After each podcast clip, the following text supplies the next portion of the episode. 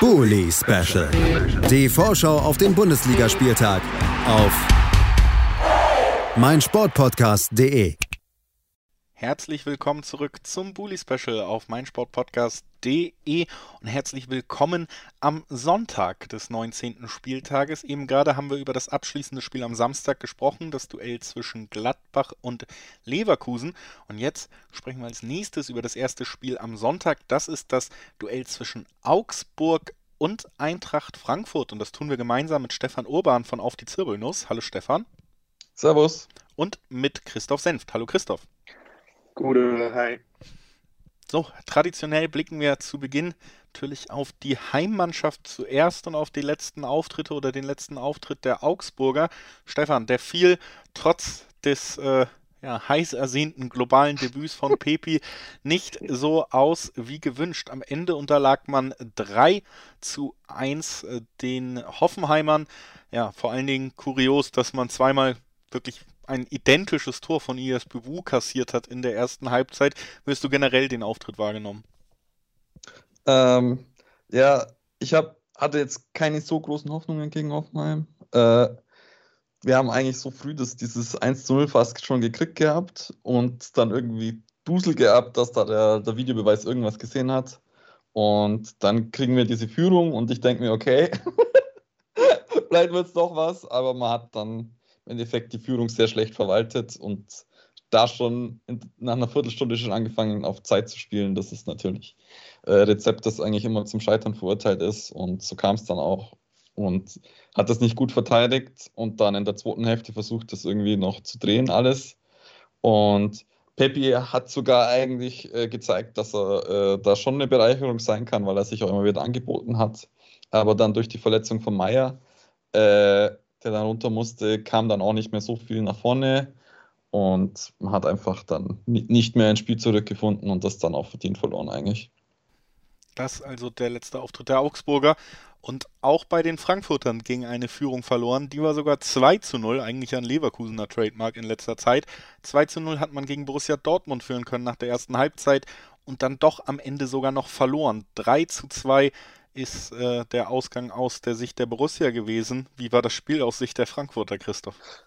Ja, du hast es ja geahnt, wolltest es aber dann fairnesshalber nicht tippen. Ähm, ich glaube, die Eintracht hat zu früh zu hoch geführt, äh, auch überraschend geführt. Dortmund hatte echt eine gute Anfangsviertelstunde. Wir haben dann aus dem Nichts zwei Tore gemacht. Ähm, und dann ging in der zweiten Halbzeit, nachdem man das dritte Tor nicht gemacht hat, was auf dem Fuß lag, im wahrsten Sinne des Wortes mit Lindström in der Szene mit Chan, haben wir das dritte nicht gemacht und dann war eigentlich mit dem 2-1 äh, war schon klar, äh, dass das jetzt kippen wird. Das ging dann doch zu schnell, BVB zu stark. Ähm, und dann hat es äh, ja innerhalb kürzester Zeit dreimal geklingelt. Man hat ein Spiel verloren, was man nicht hätte zwingend verloren, verlieren müssen. Ähm, steht am Ende mit null Punkten da. Aber ich hatte letzte Woche ja schon angedeutet, das Dortmund-Spiel wäre Bonuspunkte gewesen man hätte einen Punkt gerne mitgenommen. Äh, jetzt gelten die, die äh, Punkte zu holen gegen Augsburg und die nächsten Teams. Eintracht hat sich gut präsentiert, hatte mit ein paar Ausfällen zu kämpfen. So hat definitiv gefehlt in der Mitte. Ähm, aber ja, wie gesagt, war soweit okay. Aber ähm, natürlich hätte man gerne den einen oder anderen Punkt mitgenommen. Aber jetzt muss auf jeden Fall der Fokus äh, liegen, um jetzt die nächsten Wochen die Punkte zu holen. Das also der Stand bei den Frankfurtern. Tabellarisch, Stefan, ist es bei Augsburg eine angespannte Situation, weil das Torverhältnis schlechter ist als bei den Stuttgartern, steht man mittlerweile auf Platz 16, dem Relegationsplatz. Bielefeld nur einen Punkt dahinter und die spielen gegen Fürth, also eines der wenigen Spiele, wo sie vermeintlich als Favorit reingehen. Nach dem Spiel äh, zwischen Frankfurt und Augsburg wird das Ganze auch erst angepfiffen werden. Also da sogar theoretisch die Möglichkeit, auf einen direkten Abstiegsplatz zu rutschen. Aus meiner Sicht auf Augsburg ist das ja eigentlich immer genau der Moment, wo Augsburg gewinnt, oder wie siehst du das? Ja, eigentlich schon. Und äh, vor allem, wenn Frankfurt dann hin und wieder dann zum Beispiel mit 2, 0, 2 zu 0 gegen Dortmund eigentlich so ein bisschen zeigt, also zumindest der kurzzeitigen Führung, dass sie auch äh, ein, ein, schwieriger Gegner sein können, äh, liegen die uns manchmal dann doch irgendwie zufällig. Und da hoffe ich dann schon, dass wir dann da irgendwie überraschen können, auch wenn es jetzt die Tabelle nicht hergibt. Und ähm, es ähm, ist natürlich schon so, dass äh, dann, wenn man jetzt zwei, zwei Spiele oder so gewinnen würde, würde man auch große Sprünge machen. Darf man sich natürlich nicht drauf verlassen. Aber ich, so sehe ich es. Und man sieht ja, Fürth ist ja im Aufwind. Jetzt haben sie zweimal zu, zu 0 zu 0 gespielt. gegen Stuttgart und Augsburg. Dann ist das vielleicht gegen Bielefeld auch möglich. Aber kann man sich auch nicht verlassen. Ich hoffe einfach, dass wir da jetzt gegen, gegen Frankfurt einen Dreier holen und äh, uns da ein bisschen befreien können.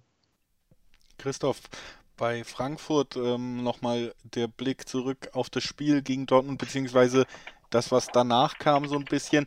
Ich habe schon relativ oft äh, auch gelesen und mitbekommen, dass man da mit, oder dass man da mal sehen konnte, gut, das, das geht vielleicht auch mit auf den Trainer. Es gab harsche Kritik teilweise online an, an der Einwechslung mhm. von Lammers auch. Wie, wie hast du diese ganzen Situationen jetzt auch im Nachspiel einfach wahrgenommen und wie ordnest du das ein?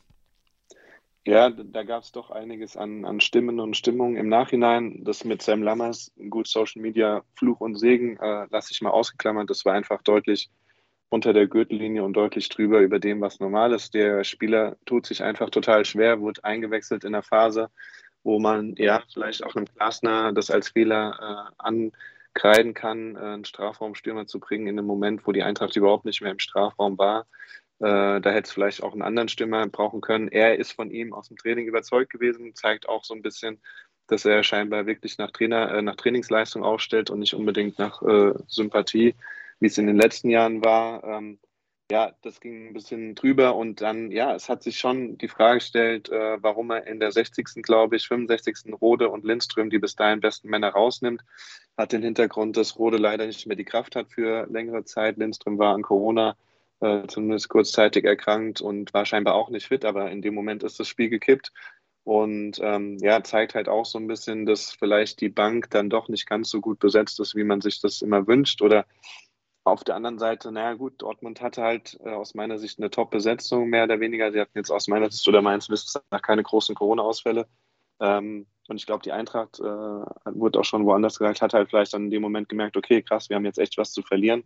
Wir können oben in die Tabelle richtig reinstoßen mit einem Sieg und dann, wie gesagt, geht es dann halt psychologisch ganz schnell, sobald das erste Tor schon da ist. Und äh, gibt es ja auch einige äh, Menschen, die dann schon auch Sieg für Dortmund noch getippt haben, trotz äh, Führung der Eintracht. Und ähm, ja, ich glaube, was man daraus lernen muss, ist einfach, und das hat Glasner betont, das fand ich schon auch offen und ehrlich von ihm, zu sagen, man darf nicht nachlassen, egal ob man 2 oder 3-0 führt.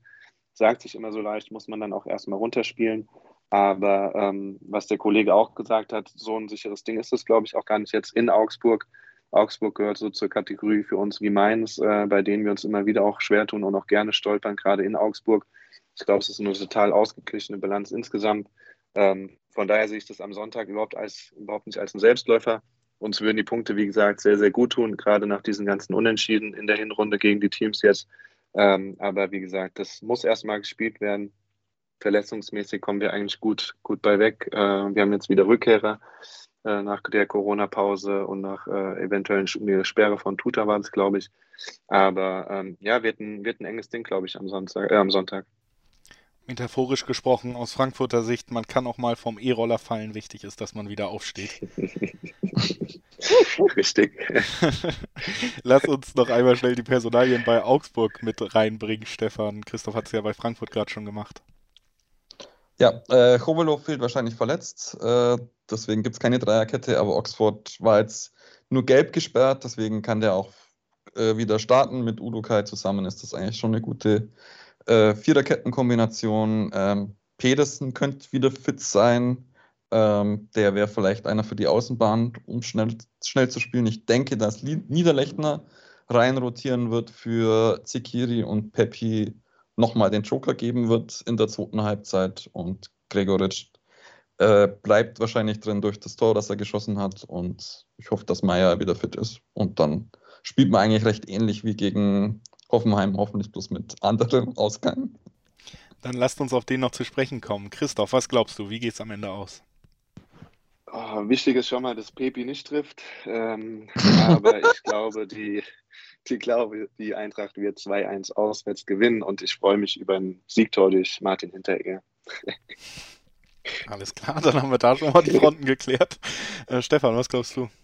Ich tippe auf 3 zu 1 und hoffe mir, dass äh, Hinteregger gelb-rot runtergeht. ich dachte jetzt, äh, der macht alle drei Tore auf Auf Augsburger Seite. Mal gucken, es wird spannend und auch da hört man raus, es gibt ja auch noch so ein paar Nebenbei-Geschichten, die damit reinspielen könnten. Ich freue mich drauf und bedanke mich bei Christoph Senf, dass er heute bei uns war. Danke dir, Christoph. Sehr gerne. Wir freuen uns auch auf deinen Tipp noch. Ah, gut. Ich wollte so ein bisschen mich rausschlängeln. Ja, ich, ich sage auch mal 2-1 Frankfurt schnell und bedanke mich bei Stefan Urban von Auf die Zirbelnuss. Danke, Stefan. Gerne. Und äh, wir, liebe Zuhörerinnen und Zuhörer, haben noch ein weiteres Spiel in petto. Wie gesagt, durchaus auch spannend für die Augsburger, was die tabellarische Situation angeht. Bielefeld trifft im Kampf um den Klassenhalt auf die Vierter gleich nach einer kurzen Pause. Schatz, ich bin neu verliebt. Was?